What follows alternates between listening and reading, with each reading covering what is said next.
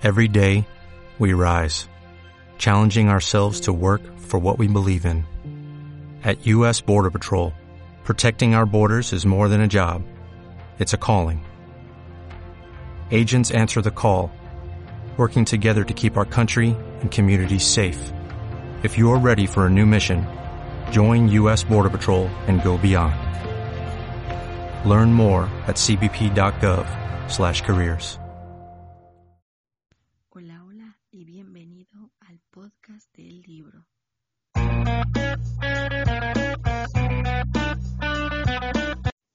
Hola, hola y bienvenidísimos al podcast del libro. Sí, soy Jess y como saben, aquí hablo de libros, ya saben, pura reseña de eh, cualquier material de lectura que se me cruce por la cabeza, literal.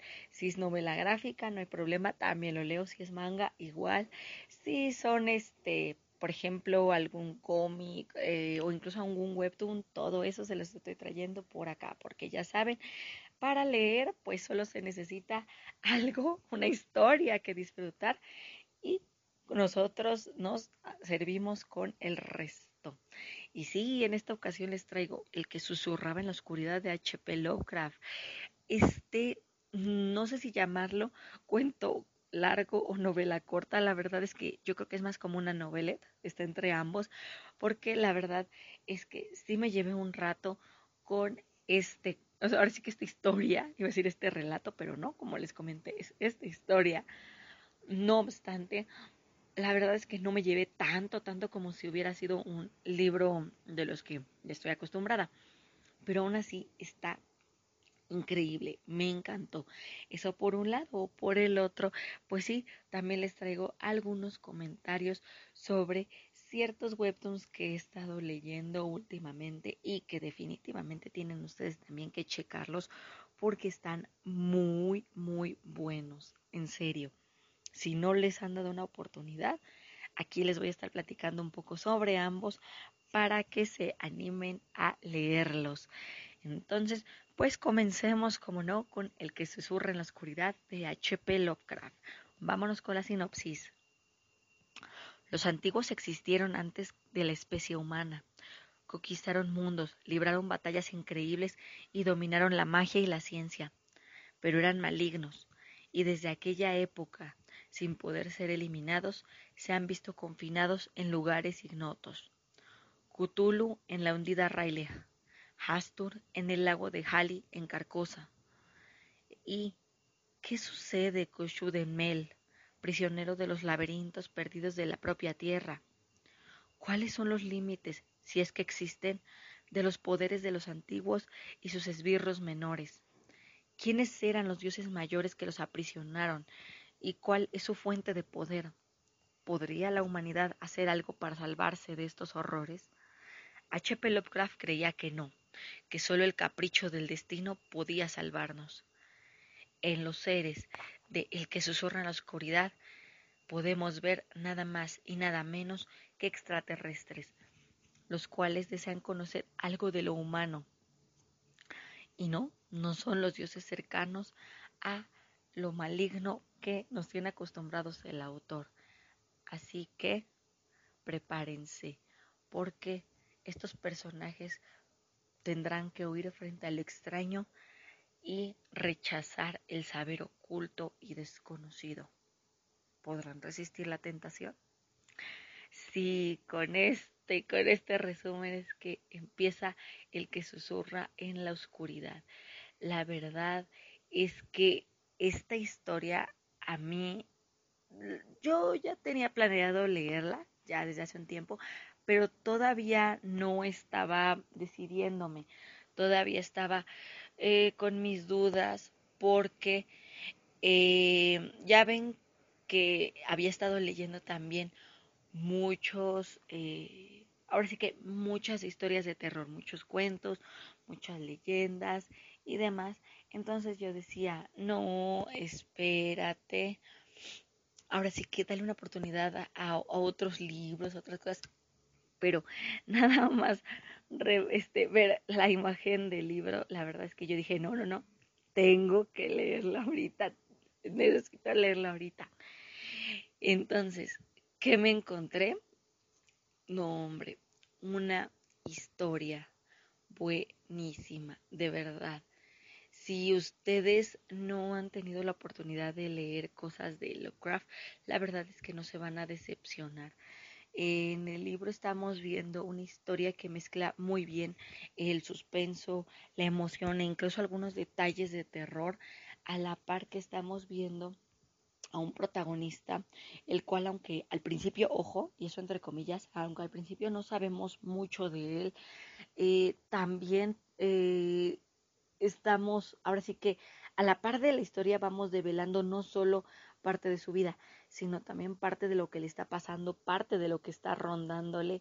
Entonces, eh, sí, sí, la verdad es que sí puede llegar a atraparte y no solo eso, sino que también uno como espectador puede llegar a sentir su tensión, el mismo miedo que el protagonista está sintiendo por todo lo que está viendo, porque ojo, este es un protagonista el cual vio algo que no tenía que ver, entonces ahora tiene que luchar por su vida para no solo perderla, ¿no? Sino también para que eh, su conocimiento y todo lo que ha visto no caiga en el vacío. Entonces, sí, la verdad es que la cosa sí se pone muy, muy fuerte. Y ojo, esto sería como, ahora sí que más bien adentrándonos en trama, pero si vamos a detallar los temas, por ejemplo, de escritura y demás, sí les quiero advertir, al principio de la historia sí comienza un poco, un poco confusa, y aclaro, es un poco, pero de todos modos, conforme avanzas tú en la trama, si te vas adentrando ya en una historia un poco más redonda y por supuesto mucho más eh, se podría decir que mucho más, mm, como les dije al principio, no está enfocada en dioses como Cthulhu, como Hastur, no, no, no, sino que esta está un poco más enfocada justamente en ese pensar del extraterrestre, ¿no? De decir qué es la humanidad exactamente y en el caso de los humanos, qué es justamente estas criaturas que que moran, ¿no? Las estrellas y demás. Entonces, sí está interesante ver estos puntos de vista y a, y a la vez les digo, notar cómo el mismo protagonista va intentando sobrevivir y va intentando salir adelante de todo lo que le está pasando. Es increíble, de verdad. Está fuerte. Sí, claro que está fuerte. Probablemente eh, hay más de uno se va a sacar de, de onda, sobre todo por todo lo que ocurre. No, es que la verdad es que sí te saca de onda, sobre todo el final, eh, si dices rayos, aunque te esperabas un final de ese tipo, de todos modos sí te deja de rayos que acaba de pasar. Entonces, sí, mucho cuidado con ese final. De todos modos, les digo, la historia es muy buena, muy entretenida.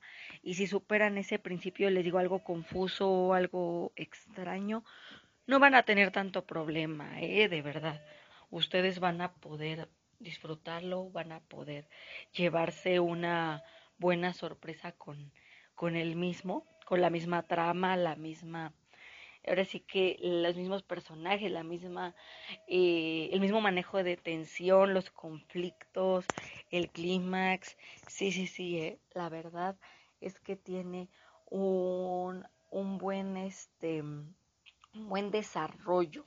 Sí, es esa palabra, un buen desarrollo de principio a fin, sí, sí se nota y sí lo disfrutas mucho. Entonces ahí lo tienen, este sería el que susurraba en la oscuridad. Si ustedes me preguntan acerca de personajes, acerca de escenarios, la verdad es que no quiero andar mucho por el tema, primero de los spoilers, porque les digo, si no han leído o no conocen mucho acerca del material de Lovecraft, pues sí les estaría dando eh, detalles que podrían en algún momento tal vez eh, saltar a la vista mientras están leyendo. Entonces sí prefiero guardarme eso. Pero de todos modos, eh, como les comenté, ¿no? La verdad es que sí tiene buen desarrollo el protagonista, los antagonistas.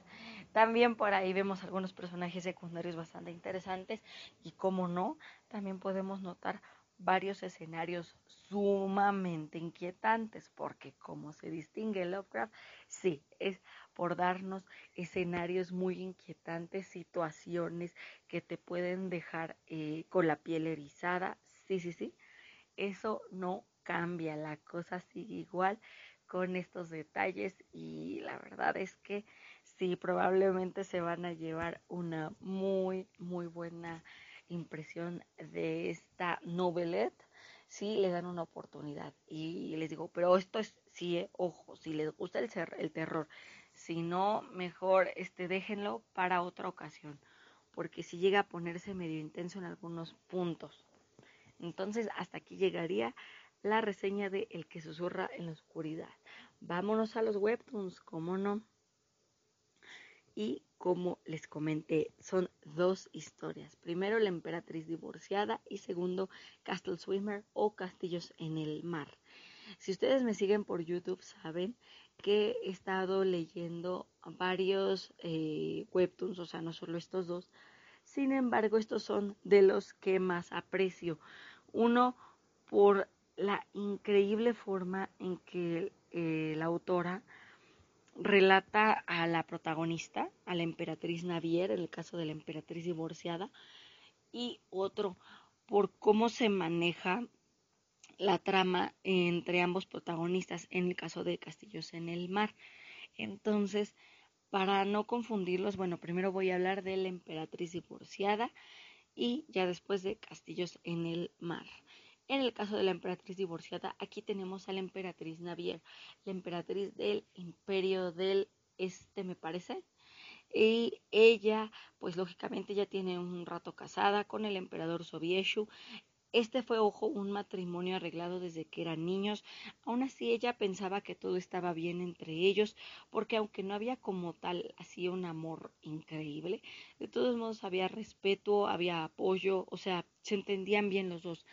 Pero ¿qué creen? Que la cosa cambia cuando el emperador Sobieshu regresa al palacio con una chica, una concubina de nombre Rashta.